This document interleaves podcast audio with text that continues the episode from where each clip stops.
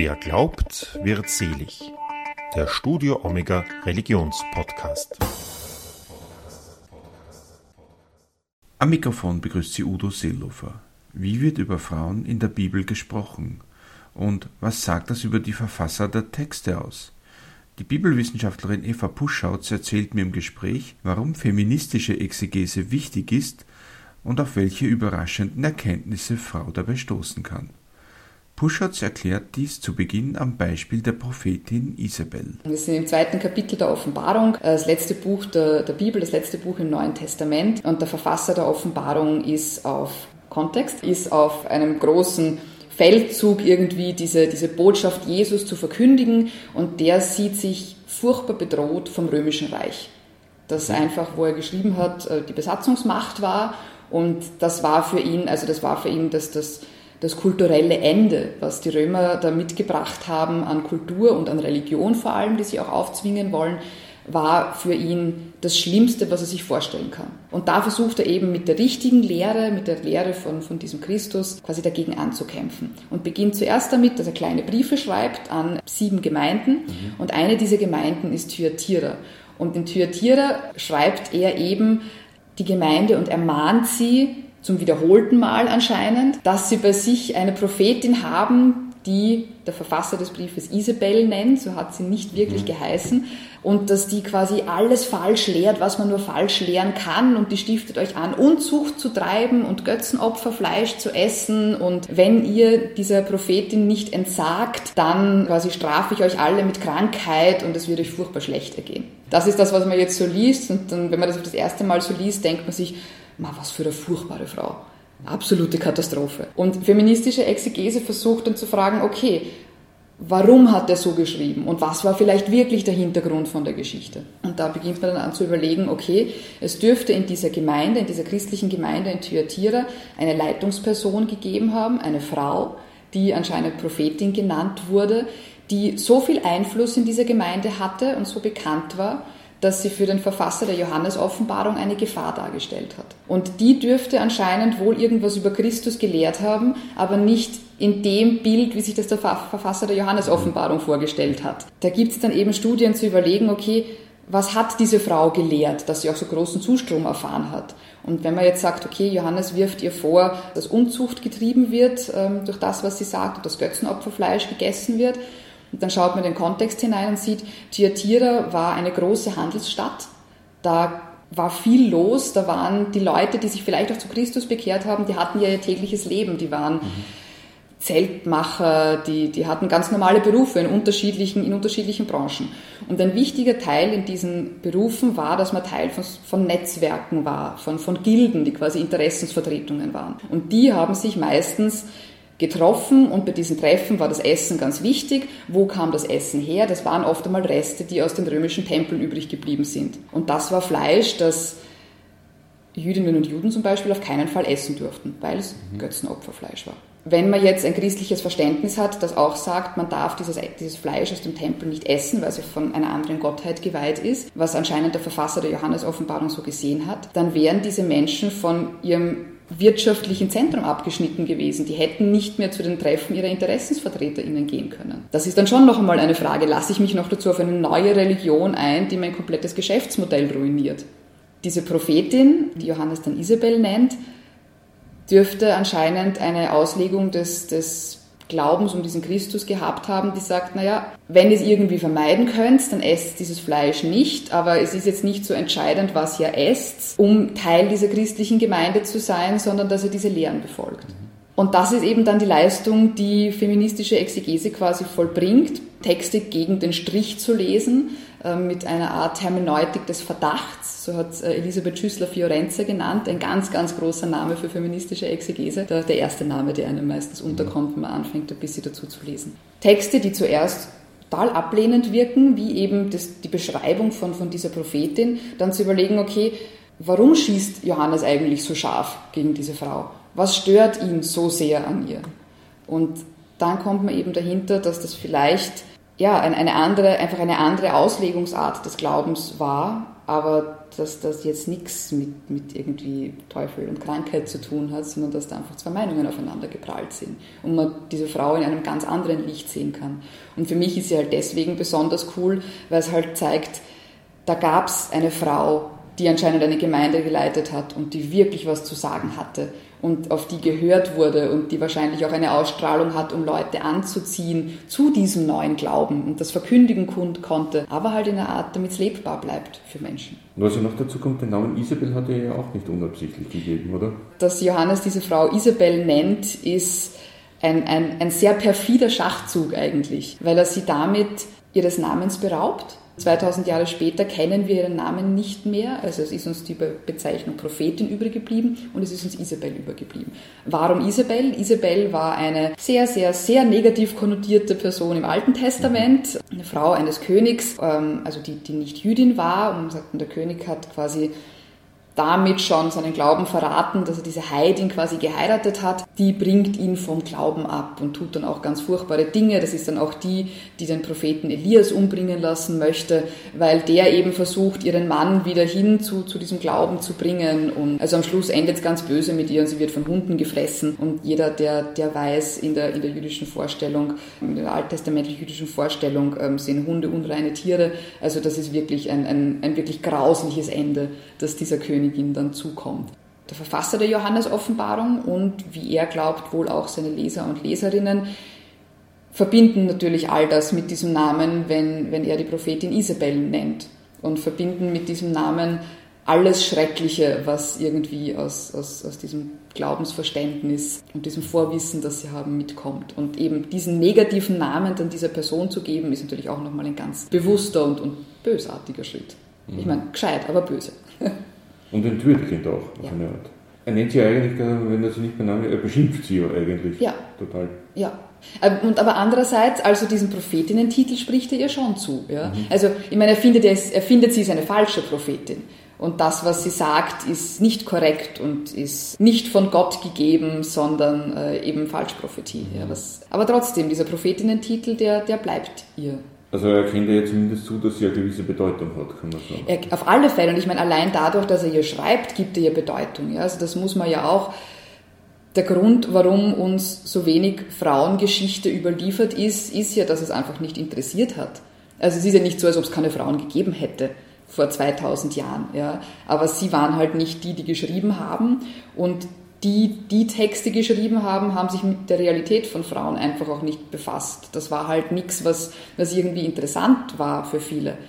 Und diese Prophetin war aber so interessant, dass Johannes ihr anscheinend sogar wiederholt schreibt. Also er steht da noch ganz bewusst drinnen, wie ich euch schon gesagt habe, hört doch nicht auf sie.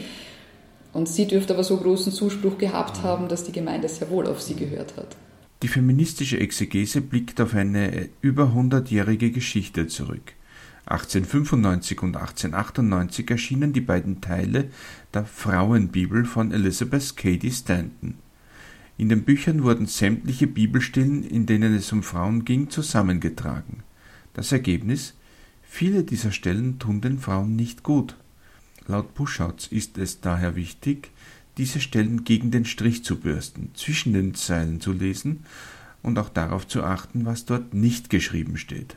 Sie haben vorhin gesagt, dass man die Texte auch oft eben gegen den Strich bürsten und lesen muss. Wie geht man da vor? Texte gegen den Strich lesen ist eben der Versuch, die Sachen sichtbar zu machen, auf die sich Texte beziehen oder die Sachen, die bewusst versucht werden, oder die bewusst vertuscht werden. Elisabeth Schüssler-Fiorenze hat es genannt Hermeneutik des Verdachts. Das besagt einmal, dass alle biblischen Texte unter der Voraussetzung stehen, dass sie von Männern in einem zutiefst patriarchalen Bild geschrieben wurden. Eben, dass die den Kontext oder die Lebenswelt von Frauen nicht oder nicht gut gekannt haben oder sie nicht als wichtig erachtet haben und Texte eben auf Verdacht oder gegen den Strich zu lesen, bedeutet jetzt, diese Realitäten zu suchen, die die Autoren oder die Autorinnen eben nicht erwähnt haben. Oder, besonders spannend, wo wir nur die Gegenposition haben. Ein schönes Beispiel ist, das eh oft diskutiert wird, erst Brief an die Korinther 1434, die Frau schweige in der Gemeinde. Das kommt ja ganz oft. Paulus hat gesagt, die Frau soll in der Gemeinde schweigen. Mal abgesehen von der Diskussion, ob Paulus das jetzt selber geschrieben hat oder ob das später hinzugefügt wurde, dass das wird heiß diskutiert, weil Paulus sagt ja dann auch wieder ganz andere Sachen über Frauen, wo sie durchaus beten und, und auch prophetisch reden dürfen in den, in den Versammlungen, wo es um andere Verhaltensregeln geht. Mal abgesehen davon, dass Paulus anscheinend viele Mitarbeiterinnen hatte, die er sehr geschätzt hat, angefangen bei Phoebe über Priska. Aber allein, dass dort steht, die Frau schweige in der Gemeinde, wenn man das jetzt eben gegen den Strich liest, bedeutet es, es hat Frauen gegeben, die nicht geschwiegen haben. Also gerade die Paulusbriefe sind ja anlassbezogene Briefe, ja gerade sowas wie, wie der Brief an die, Korinth, an die Gemeinde in Korinth. Da hat Paulus ja ganz konkret auf Probleme geantwortet, die sich ergeben haben, während er nicht mehr in den Gemeinden war. Und das heißt, eines der Probleme dürfte gewesen sein, oder wenn später hinzugefügt wurde, auch später, dass Frauen in diesen Versammlungen sich durchaus zu Wort gemeldet haben und was zu sagen hatten und das möglicherweise so laut und so bestimmt getan haben, dass es einigen schon wieder nicht mehr recht war. Aber zu sagen, jetzt heute zu sagen zum Beispiel, man macht Gott sei Dank so kaum mehr jemand, ja, aber theoretisch würde man argumentieren, die Frau muss in der Gemeinde schweigen, weil Paulus hat gesagt, die Frau schweige in der Gemeinde ist eigentlich ein, ein, ein Zirkelschluss, der verfehlt, dass er das überhaupt erst geschrieben hat, weil Frauen nicht geschwiegen haben. Daraus eben zu argumentieren, Frauen durften noch nie, weil Paulus hat gesagt, ignoriert halt die Realität, dass Frauen geredet haben und das eigentlich überhaupt erst der Grund war, um zu sagen, man musste irgendwo gegensteuern. Also salopp formuliert, er wird jetzt ja nichts gesagt haben, ohne dass er den Anlass dazu gehabt Genau. Also. Ja, genau. Also genau das ist es. Also diese Texte sind mit einem Anlass geschrieben worden. Dieselbe Geschichte wieder bei Isabel. Der Verfasser der Johannes-Offenbarung musste das nur schreiben, weil diese Frau so stark gepredigt hat anscheinend und so stark gewirkt hat in ihrer Gemeinde, dass das bis zu Johannes, der irgendwo auf seiner Insel draußen geschrieben hat, durchgedrungen ist und er sich dagegen gewehrt hat. War wahrscheinlich auch beinhartes Konkurrenzdenken, wenn er sich gedacht hat, die wird mir vielleicht noch den Rang ablaufen, wenn ich jetzt nichts mache, dann... Auf alle Fälle, also doch viel schlimmer für, für Johannes, die hat das, dieses, dieses entstehende Christentum in einer Art und Weise gepredigt, die nicht zu seinem Erlösungsgedanken gepasst hat. Was das Ganze jetzt noch lustiger macht, ist das, wenn man es eben gegen den Strich liest und sich dann überlegt, okay, was hat diese Prophetin vielleicht gepredigt, kommt das eigentlich theologisch relativ nah an das, was Paulus sagt. Also diese, diese, diese Prophetin war eigentlich näher an einer paulinischen Theologie dran. Als der Verfasser der Johannes-Offenbarung. Was ich wieder super schön am, am, am, Neuen Testament finde, zu sagen, dass diese Texte, dieser Johannes mit einer ganz anderen Theologie als zum Beispiel Paulus, dass diese Texte gleichberechtigt nebeneinander im Kanon stehen. Gerade heute in unserer Zeit, wo ich das Gefühl habe, dass so oft versucht wird, auf völlige Eindeutigkeit hinzukommen und in die Richtung, das ist Gottes Wille und ich weiß ganz genau, was Gott will und das kann nur das und das sein und deswegen habe ich Recht und du hast Unrecht und ich habe quasi die Wahrheit für mich gepachtet. Und dann gehen wir mitten in die Bibel hinein mit völlig unterschiedlichen Aussagen auch zu Gott und, und zu Glauben und zu Erlösung. Und das steht aber gleichberechtigt nebeneinander. Die Kirche hat sich über die Geschichte für einen, einen Kanon entschieden. Also einer der, der, der tiefen Gründe, warum wir uns mit diesen Texten als, als Christinnen und Christen noch so beschäftigen, ist doch, dass irgendwo dieser Glaube und das Vertrauen da ist, dass diese Texte irgendwas mit, mit Gott zu tun haben, dass die mit was zu tun haben, das, das höher ist als das, was wir vielleicht erfassen können. Deswegen ist es so wichtig, um diese Texte zu ringen, aber eben auch zu sagen, gut, und diese Texte sind so bunt, wie die Welt ist und die Welt darf so bunt sein, weil Gott sie so bunt geschaffen hat. Und wir sollten, ja, meiner Meinung nach, wieder ein bisschen besser lernen, damit umzugehen und das eben auch auszuhalten, diese Pluralität nebeneinander. Was mir da auch einfällt, ist ja die Schöpfungsgeschichte. Da gibt es eigentlich noch zwei Versionen davon.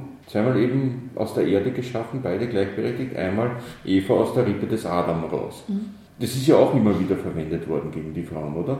Ja, Schöpfungsgeschichte ist ein, ein ganz spannender Punkt, auch im Thema ähm, gendersensible oder, oder feministische Auslegung.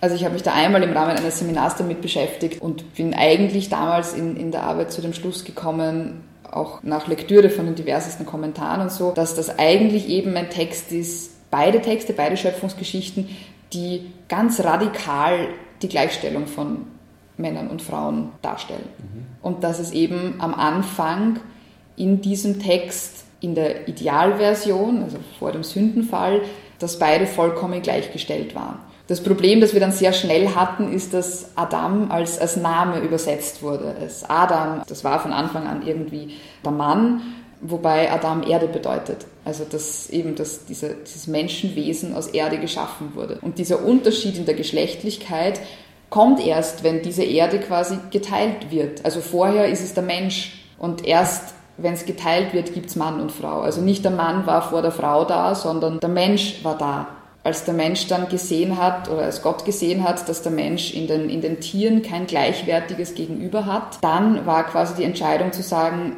gut, dann braucht der Mensch quasi etwas Zweites, das so ist wie er und dann gab es diese Trennung in, in, in männlich und weiblich. Auch ganz wichtig hier die neue Einheitsübersetzung, weil die revidierte Einheitsübersetzung übersetzt da wieder etwas exakter. Also Genesis 1,27 nicht als Mann und Frau schuf er sie, sondern mhm. männlich und weiblich schuf er sie. Also im Hebräischen stehen da auch Adjektive. Also es ist vielleicht es ist ein kleiner Unterschied, aber darum geht es ja in der Exegese. Wo sind diese kleinen Unterschiede und was macht man daraus und wie kann man sie auslegen? Für mich ist das ein schöner Punkt, um zu zeigen, im Thema jetzt sagen wir ähm, queere Exegese vielleicht, dass es von Anfang an vielleicht ein bisschen mehr gibt als hier steht Mann und auf der anderen Seite gegenüber steht Frau und dazwischen darf es nichts geben oder außerhalb darf es nichts geben. Also durch dieses also männlich und weiblich, diese Adjektive geben doch nochmal ein bisschen mehr Spielraum, würde ich sagen. Das Beispiel, das ich immer so schön finde, ist eben, also wenn kommt, ja, und es gibt Mann und es gibt Frau und das muss alles ganz klar abgegrenzt sein und das sind klare Identitäten und dazwischen darf es nichts geben. Das Beispiel zu sagen, okay, Gott hat genauso ein paar Verse vorher Tag und Nacht geschaffen und trotzdem gibt es einen Sonnenaufgang oder einen Sonnenuntergang und gibt es die Dämmerung und gibt es alles, was zwischen hell und finster liegt.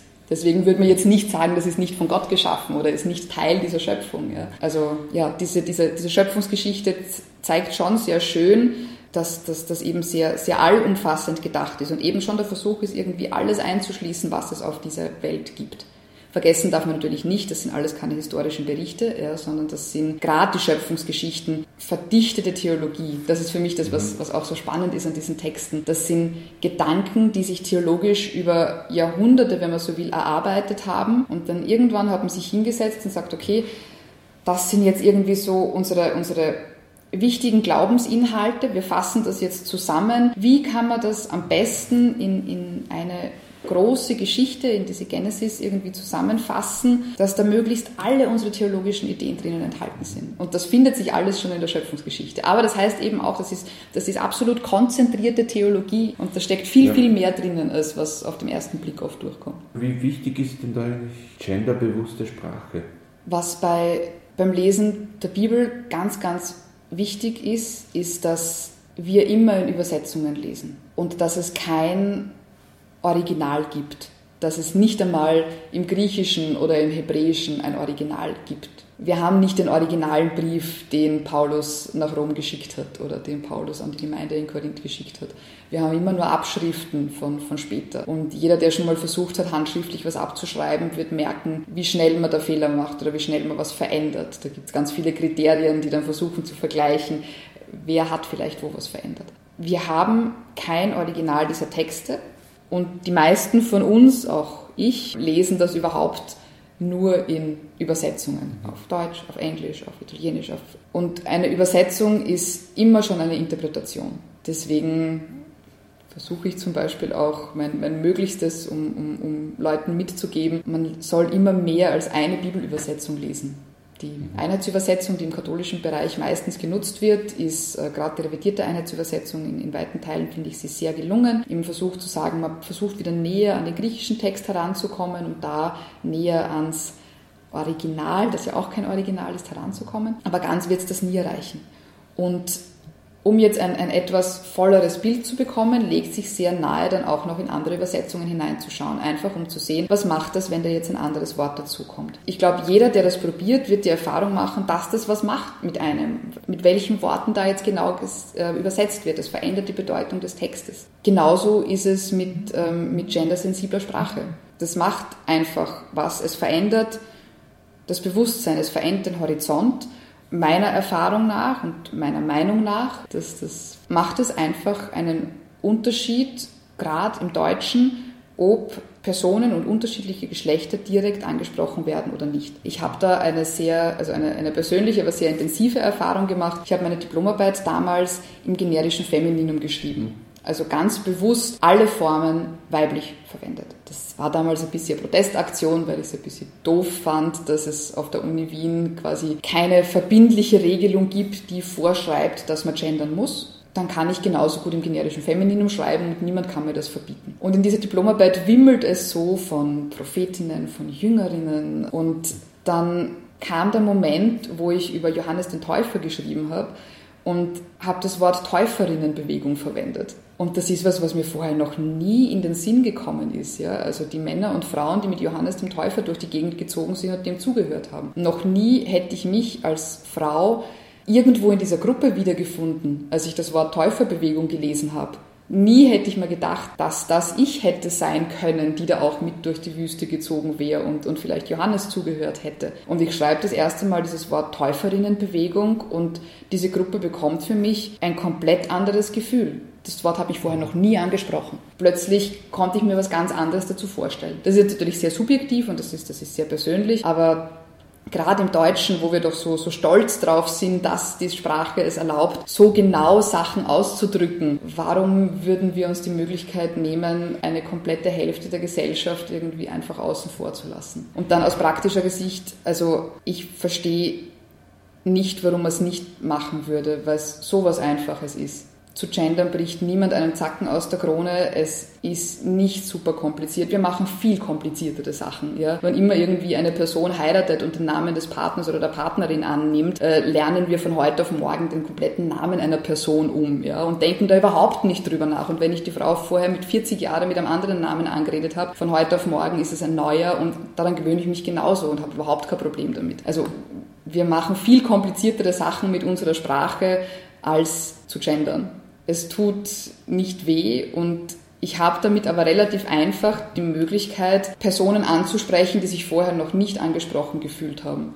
Und was für, für eine, eine coole Möglichkeit ist das doch eigentlich, gerade um, um zu sagen, äh, gerade im Christentum, ja, wo wir doch versuchen, so viele Menschen wie möglich mit unserer Botschaft zu erreichen. Wenn ich eine Möglichkeit habe, das wirklich irgendwie gezielter zu machen und damit vielleicht die Möglichkeit habe, dass sich Leute angesprochen fühlen, die das vorher nicht haben, also warum würde ich diese Möglichkeit nicht nutzen? Und warum gibt es noch so viele Menschen, die sagen, nein, das zerstört die Sprache, das mache ich nicht?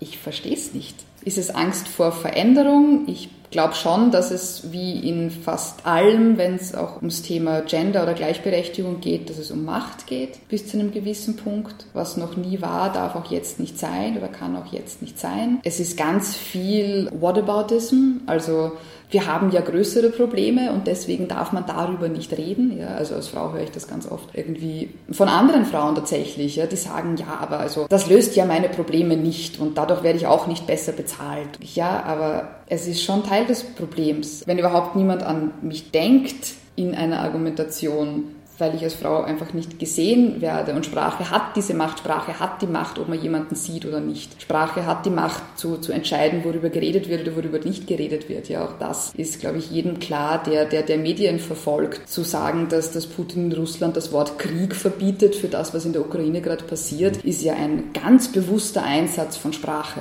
Also Sprache hat Macht und dazu sagen, es ist wurscht, ob ich jetzt ähm, liebe Brüder und Schwestern sage oder liebe Brüder und die Frauen sollen sich bitte mitgemeint fühlen, das ist ja eine Farce. Also jeder, der sagt, Sprache hat keine Macht, hat was ganz Grundlegendes nicht verstanden, ähm, hat die gesamte Werbebranche nicht verstanden, hat die gesamte Medienbranche nicht verstanden und hat keine Minute im Geschichtsunterricht aufgepasst, wo es um Propaganda geht. Sprache hat Macht und somit möchte ich, dass diese Macht dann auch für, für was Gutes genutzt wird im Sinn, dass sie Frauen mit einschließt und dass sie noch einen Schritt weiter geht und eben auch zum Beispiel durch Möglichkeiten eben wie, wie im Geschriebenen mit dem Sternchen auch noch alle Gruppen mit einschließt, die es eben sich nicht konkret einem Geschlecht zuordnen lassen wollen können. Und wir haben diese Möglichkeiten. Ich finde es so toll, dass wir diese Möglichkeiten eigentlich so einfach haben und finde es so schade, dass man vielleicht aus Faulheit, aus Angst vor Veränderung vielleicht oder aus Angst, dass einem selber was weggenommen wird, sich das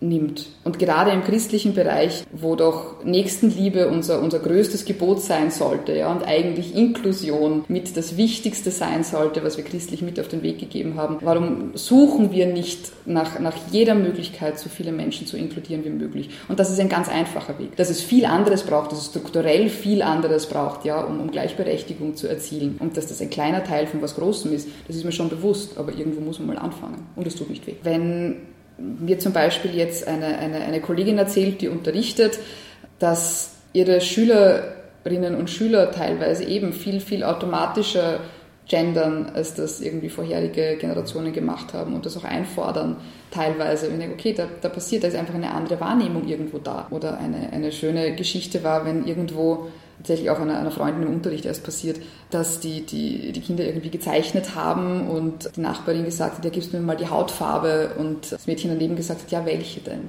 Wo man sagt, okay, ich komme aus, aus irgendwie österreichische Kleinstadt, sehr weiß, relativ Mittelstand, ja, das, das waren vielleicht, das war vielleicht eine Breite der Welt, die mir in dem Alter noch nicht bewusst gewesen wäre, für die ich nicht so sensibilisiert gewesen wäre und wo man einfach zeigt, dass, dass sich unsere Welt doch irgendwo ändert und sich hoffentlich auch zum, zum Besseren ändert, um inklusiver zu sein und um mehrere Perspektiven mitzudenken, außer der, der eigenen kleinen Welt. Wie wichtig ist es dann auf gendergerechte Sprache in der Bibelexegese dann zu achten? Ein großer Schritt, der da jetzt Gott sei Dank auch gemacht wird, mittlerweile in den meisten Übersetzungen, fängt damit an, dass eben zum Beispiel die, die Anreden in den Paulusbriefen mit liebe Brüder und Schwestern übersetzt werden. Weil Griechisch auch eine Sprache ist, wenn in einer Gruppe von 99 Frauen ein Mann dazukommt, sich die gesamte Anrede in, in die männliche Form verwandelt, wie auch im Spanischen, im Italienischen und so weiter. Ich weiß, das hat mich in der Schule im Spanischunterricht furchtbar gestört, als ich das das erste Mal erfahren habe.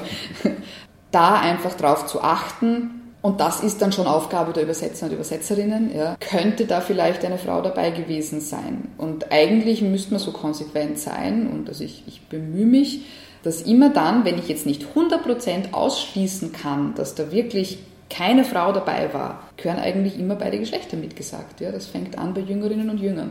Eben. Oder, oder man versucht eben Umschreibungen zu finden, die, die, die geschlechtslos sind. Also das, das ist so. Oder eben die, die Sprache von den Brüdern und Schwestern. Und das ist so irgendwie mal es ist was Kleines, aber es, es macht was. Und es passiert auch, ja. Also als wirklich positiv Beispiel in, in, in Bibelübersetzungen möchte ich da allen die, die Bibel in gerechter Sprache ans Herz legen. Ein, ein Großprojekt, das ich glaube, eine Übersetzung der gesamten Bibel eben mit dem Fokus einerseits geschlechtergerechter zu übersetzen, mit dem anderen großen ähm, Fokus Antijudaismen, die auch sehr oft in Bibelübersetzungen vorkommen, möglichst herauszunehmen. Und also das spannendste Beispiel für mich da drinnen ist, dass sie sich ganz intensiv mit dem Thema Gottesnamen beschäftigt haben und da versuchen eben jegliche, gerade auch jegliche Geschlechtszuschreibung zu, zu vermeiden oder, oder aufzubrechen zumindest. Also wann immer irgendwo der Gottesname im, im Hebräischen oder dann auch im, im Griechischen steht, ist es in der Bibel in gerechter Sprache grau hinterlegt, um einmal darauf aufmerksam zu machen, schon, schon visuell und oben quasi in der Kopfzeile stehen unterschiedliche Vorschläge, was man stattdessen einsetzen könnte. Und das Welche sind, das ja von die Geliebte, der Gnädige, eben das, das Tetragramm selber, JHWH ähm, Adonai, eben also von, von ganz unterschiedlichsten Zuschreibungen. Es gibt ja mehr als, als über 100 Zuschreibungen für Gott allein im Alten Testament. Ja. Weibliche Bilder genauso wie männliche Bilder, wie, weiß ich nicht, feste Burg ist unser Gott. Und dadurch den Versuch irgendwie zu schaffen, ein bisschen mehr Gespür für, für diese Transzendenz und eben für dieses Unfassbare zu bekommen, was, was Gott ist das ist ja eigentlich für mich eben das, das Spannende daran, dass wir es nicht fassen können, weil es so viel größer ist als alles, was sich der Mensch eigentlich vorstellen kann.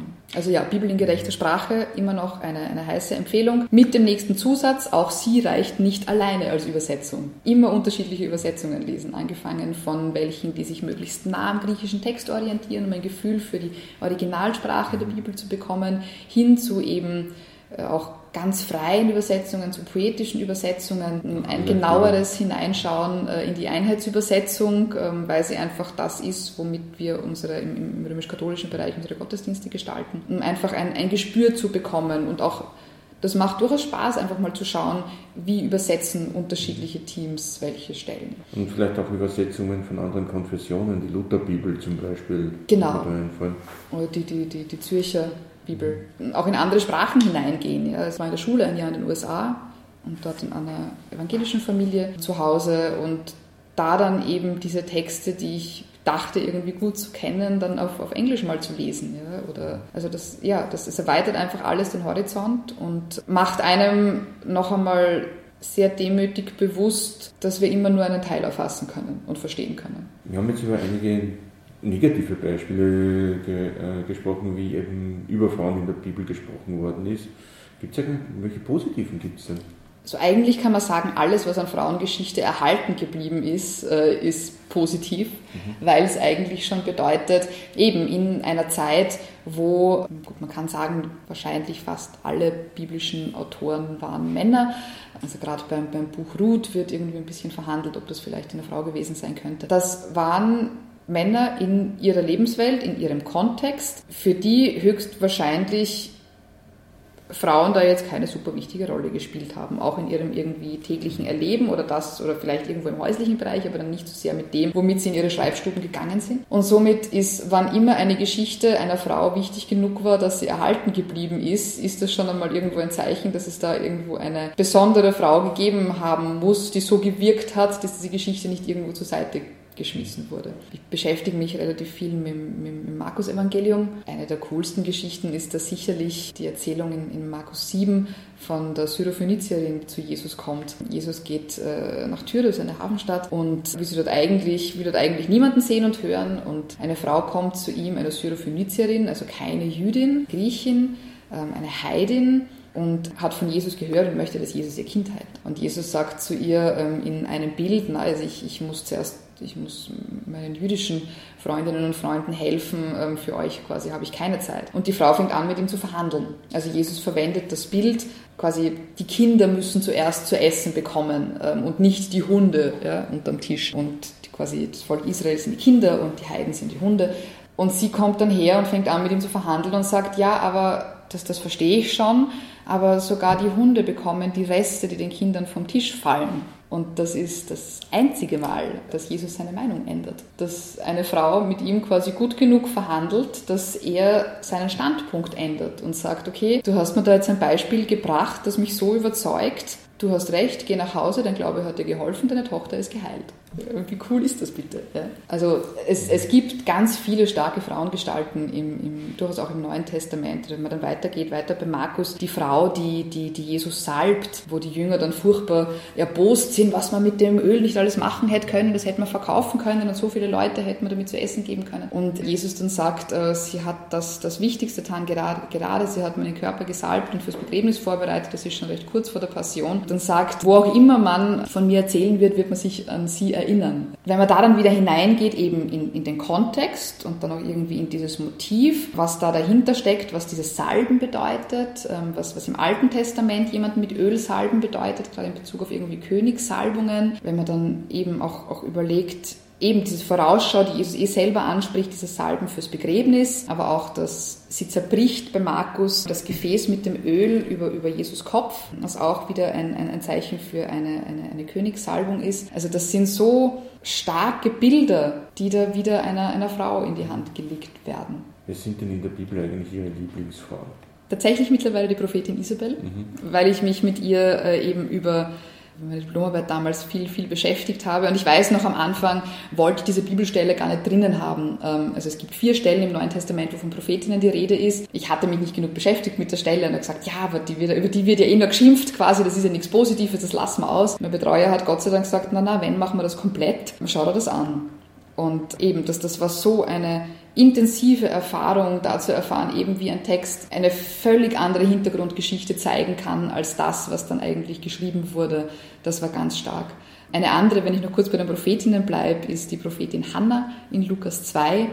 Also zuerst kommt, kommt Simeon und singt seine große Prophetie. Herr, nun lässt er den Diener in Frieden fahren, meine Augen haben das Heil gesehen, singt er groß vor sich hin. Und dann danach, ganz klein und unscheinbar, kommt die Prophetin Hannah und erkennt auch dieses Kind. Und das wird zuerst ganz lang beschrieben, wer sie aller ist und wo sie herkommt und wer ihre Familie ist. Wird da ganz tief im Alten Testament verwurzelt mit diesen Zuschreibungen und in die Reihe ganz großer Propheten auch gestellt. Und dann kommt dieser super coole Satz und sie ging hinaus und erzählte allen, die auf die Erlösung Jerusalems warten, äh, dass der Christus jetzt da ist. Also die ist uralt, ihr Alter wird da vorher beschrieben und betet und fastet im Tempel und wartet auf Gott und sieht das dann und geht in Aktion und, und geht hinaus. Ja. Und Simeon sagt, ja, meine Augen haben das Heil gesehen, jetzt kann ich sterben, danke, cool. Und sie sagt, so, jetzt habe ich das gesehen und das müssen jetzt alle wissen. Also sie ist irgendwie die Erste, die hinausgeht und verkündigt, dass dieses Kind da ist. Für mich ein, ein ganz wichtiger Punkt, wenn darüber diskutiert wird, was dürfen gerade in der Verkündigung Frauen in der katholischen Kirche machen oder nicht. Da schaut sich Hannah an, die hat niemanden gefragt, die ist gegangen und hat verkündigt, ja, weil ihr das so wichtig war. Und ja, sonst, also der Klassiker, der mich zum Studium geführt hat, war Maria von Magdala, angefangen bei damals äh, Dan Brown, der Da Vinci Code, gelesen. Der es ja fantastisch versteht, sich irgendwie zehn Legenden zusammenzusuchen und die dann so zu verweben, dass man glaubt, das ist Geschichte. Ich war dann ein bisschen enttäuscht, als ich gelernt habe, dass die Geschichte vielleicht nicht ganz so aufregend war, wie Dan Brown sie dargestellt hat und Maria von Magdala wohl eher nicht ähm, schwanger von Jesus dann nach Frankreich übergesetzt hat am Boot. Eine gute Geschichte, mhm. ähm, aber historisch halt nichts dahinter. Aber dann zu lesen und, und zu lernen, was schon hinter dieser Person steckt und dass sich da auch wieder eine Frauenfigur erhalten hat durch alle vier Evangelien hindurch, die einfach immer die, die erste war, die diese Auferstehung bezeugt hat und verkündet hat, die auch, auch so viel wissen wir mittlerweile danach wohl sehr aktiv verkündet hat, aber halt eben, also man sagt, es, gibt, es gab so diese, diesen Gegensatz quasi zwischen den Jüngerinnen und Jüngern, die sich dann mehr hinter Petrus gesammelt haben und denen, die sich mehr hinter Maria von Magdala gesammelt haben. Und über die Geschichte hat Petrus dieses Match einfach gewonnen. Aber da eben zu zeigen, dass Jesus da anscheinend wenig unter oder keinen Unterschied gemacht hat zwischen Männern und Frauen und seine Botschaft allen, wie er wieder in, Markus sagt, allen, die den Willen Gottes tun wollen, ähm, in die Hand legt. Das ist äh, für mich eine sehr bekräftigende und eine sehr eine Botschaft, die, die sehr auf, auf Gleichstellung eigentlich hinspricht für mich. Jetzt gibt es die feministische Exegese, wie Sie vorhin gesagt haben, schon seit gut über 100 Jahren. Warum fällt es dann auch immer so schwer, in diese patriarchalen Strukturen aufzubrechen? Weil in den entscheidenden Positionen Männer sitzen. Bei der feministischen Exegese war es dann so, dass es in den 70er, 80er Jahren relativ im deutschen Sprachraum relativ stark wurde und auch irgendwie ihren Platz an Lehrstühlen bekommen hat. Und mittlerweile ist es halt so, und also da spielen viele Herausforderungen zusammen. Ja? Und, und eine ist sicher, dass in Zentraleuropa die katholische Kirche mehr und mehr um ihre Existenzberechtigung kämpft was meiner Meinung nach durchaus auch damit zusammenhängt, dass sie einfach gesellschaftliche Prozesse verpassen und auslassen und versuchen, sich in eine Sicherheit hineinzuflüchten, die es einfach nicht mehr gibt und die, glaube ich, auch nicht zurückgeholt werden kann. Die Folge daraus ist, dass wir schlicht und einfach weniger Studierende haben bei unseren Fakultäten, dass die theologischen Fakultäten ein bisschen in Überlebensmodus schalten und schauen, okay, wie kommen wir noch irgendwie durch? Und da sind dann wiederum Stimmen, die an der eigenen Struktur rütteln, kritisch rütteln, schwierig. Wenn man sich eh schon ständig verteidigen muss, was man überhaupt da macht, ist es schwierig, glaube ich, noch schwieriger in den eigenen Reihen KritikerInnen auszuhalten, die dann vielleicht noch sagen könnten, ja, aber schaut die von außerhalb, die der Kritik herantragen, die haben schon irgendwie recht. Also umso mehr Theologie und auch die Wissenschaft quasi in diesen Überlebensmodus schaltet, um zu schauen, wie kommen wir noch irgendwie durch in die gesellschaftlichen Veränderungen, umso schwieriger wird es, da wirklich mit kritischen Anfragen durchzudringen, weil die stören. Mal abgesehen davon, dass bei gerade feministischer Exegese oft gesagt wird, ja, quasi über Frauen haben wir jetzt eh 30 Jahre lang schon geredet, das passt ja eh schon und ihr seid ja eh schon gleichberechtigt, geht's wieder zurück in eure Kammer. Also ganz ein bisschen polemisch ausgedrückt, ja, wenden wir uns wieder wichtigeren Dingen zu. Dass es noch lange nicht erreicht ist, ist hoffentlich trotzdem vielen klar. Und dass vor allem eben im, im, im Sinne von Inklusion auch noch weitergegangen werden muss. Stichwort auch eben wirklich bewusst diesen, diesen, diesen nächsten Weg zu genderfairer Exegese zu machen, auch zu sagen, eben keine Geschlechtszuschreibungen sind quasi immer Zuschreibungen, die die Stereotypen befördern. Ob das immer so gescheit ist, ist eine Frage, die gestellt werden muss, wo sich eben genderfaire Exegese bewusst versucht hineinzusetzen. Und was mir dann quasi mit am besten gefällt, ist, dass das Irmtraut Fischer, Alttestamentlerin in Graz, auch große Vorreiterin in der feministischen Exegese, hat da ganz, ganz viel gemacht. Also Irmtraut Fischer hat ihren Weg beschrieben als genderfair mit feministischer Option. Ja. Mhm. Also sie sagt, das Ziel ist Geschlechtergerechtigkeit, das ist der Idealzustand, den wir hoffen zu erreichen. Aber solange die gesellschaftlichen Bedingungen noch nicht so gleichberechtigt sind, dass Männer und Frauen wirklich egalitär Wissenschaft betreiben können, muss diese feministische Option noch aufrechterhalten bleiben. Und vor allem, es ist ja auch, finde ich, ein bisschen eine verkehrte Logik, wenn diejenigen, die sich dagegen wehren, sagen, wir werden von außen kritisiert wegen unseren Strukturen, deswegen müssen wir die Strukturen erhalten, um zu überleben, da kann man ja nur gegen die nächste Wand irgendwann einmal laufen. Ja, ähm, da sind wir, glaube ich, ganz d'accord. Ich verstehe den Schutzmechanismus zuerst zu sagen, ich verteidige das, was ich habe, vor allem wenn ich ja überzeugt davon bin, dass das, was ich habe, was Gutes ist. Und dass dann halt der erste Schritt einmal ist, okay, vielleicht kann ich meine PR irgendwie besser machen. Vielleicht kann ich einfach das, was schon da ist, was besteht, besser verkaufen, weil natürlich in dem Moment, wo ich den Schritt gehe, einzusehen, was da an Kritik an mich herangetragen wird, hat tatsächlich einen Hintergrund. Ist die logische Konsequenz, wenn ich das ernst nehme, eine, eine sehr schmerzhafter, weil dann muss ich tatsächlich was verändern. Und ich meine, Strukturveränderungs-, nachhaltige Strukturveränderungsprozesse sind anstrengend, tun weh, kosten Köpfe und ja, schlussendlich, es ist zwar nicht sonderlich christlich, aber schlussendlich ist sich halt doch jeder selbst der Nächste. Ne? Da braucht es schon sehr viel zu sagen, okay, ich verändere da jetzt vielleicht was an meiner persönlichen Position oder noch viel schwerer, also die persönliche Position, da schaffen vielleicht noch, noch einige, ja. Aber zu sagen, ich ziehe da jetzt meine Kollegen und Kolleginnen mit hinein. Wenn ich jetzt zum Beispiel sagen würde, ich würde das, den, gesamten, den gesamten priesterlichen Stand in Frage stellen, ja, und redet er jetzt halt nicht nur für mich, sondern zieht er vielleicht noch meine, meine Kollegen mit hinein und, und bin dann für Veränderungen verantwortlich, die sie betreffen. Das, das sind schon ganz große Schritte. Ja. Ich glaube halt trotzdem, dass sie gegangen werden müssen, wenn, wenn, wenn dieser Verein in Zentraleuropa länger noch mitreden möchte. Und vor allem muss man dann ja auch aufpassen, dass das Gute, das ja auch da ist, dass, dass das dann nicht mit aufgereden wird quasi, oder? Ja, also wie gesagt, Strukturveränderungsprozesse schwierig, ganz heikel, eben auch um, um das zu erhalten, was gut ist und das zu verändern, zu verbessern, aufzubrechen, was, was sich ändern muss, damit, damit diese Kirche gesund weiterleben und im Idealfall gesund weiter wachsen kann.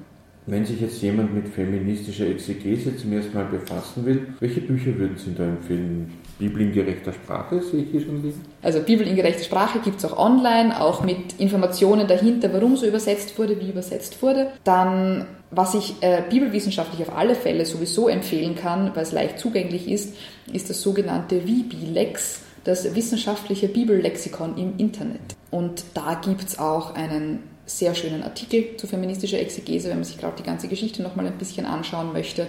Äh, den hat die Claudia Jansen geschrieben, äh, den empfehle ich immer sehr gerne, weil es ein sehr guter Einstieg ist. Und ja, dann weiterführend, also ich meine konkret an, an, an Literatur, Elisabeth Schüssler-Fiorenza hat den, den, Klassiker quasi zur feministischen Exegese geschrieben, also auf Englisch heißt In Memory of Her, das sich eben genau auf, auf, auf diese Stelle ähm, bezieht, wo Jesus eben zur Frau, die ihn gesalbt hat, dann sagt, egal quasi wo man das Evangelium lesen wird, man wird sich an sich erinnern, man wird sich an sie erinnern so ein Klassiker, wo sie eben neutestamentlich auch nochmal aufbricht. Was ist eben gerade auch diese Hermeneutik des Verdachts, also wo gehören Texte gegen den Strich gelesen, das dann auch an einigen Beispielen ein bisschen ausarbeitet.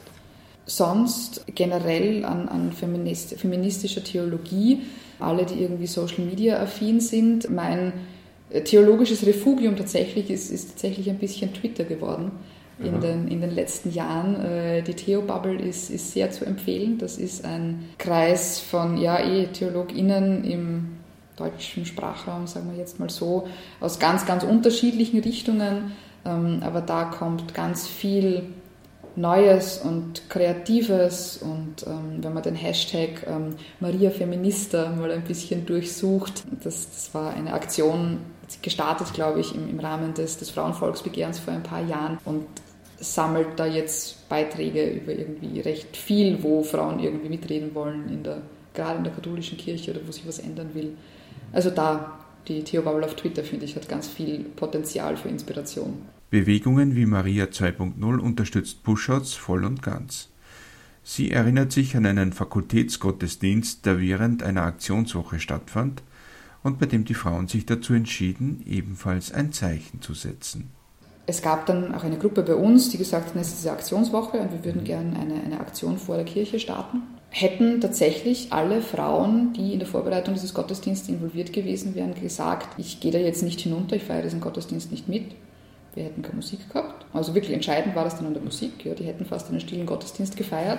Die Kollegin, die für die Musik zuständig war, hat sich dann doch der Fakultät so verbunden gefühlt, dass sie gesagt hat, okay, Maria 2.0 ist ja wichtig, sie ist quasi vorher quasi mit oben und wir haben da irgendwie gemeinsam gebetet, aber sie geht dann hinunter und macht diesen Gottesdienst. Ich habe mich dann tatsächlich entschieden, oben zu bleiben und bin nicht zu diesem Gottesdienst hinuntergegangen. Das nachher ganz lang mit vielen diskutiert, also gerade auch männliche Kollegen, die, mit denen ich in der Fakultätsvertretung zusammengearbeitet habe, und die diesen Gottesdienst vorbereitet haben, haben sich sehr persönlich angegriffen gefühlt, ja, dass ich jetzt quasi, quasi, wir stehen ja da eh dahinter und wir wollen ja eh auch, dass irgendwie Frauen geweiht werden, aber die, was kann denn dieser konkrete Gottesdienst dafür, so in die Richtung? Ja? Ich, ja, aber es ist für mich halt jeder Gottesdienst, wo ich weiß, ich darf nur bis zu einem gewissen Punkt Teil davon sein. Und wenn es meine, meine Berufung wäre, zu sagen, ich möchte jetzt aber predigen oder noch, noch viel intimer, ich fühle mich dazu beauftragt oder berufen, da vorne zu stehen und, und auch, auch zu wandeln.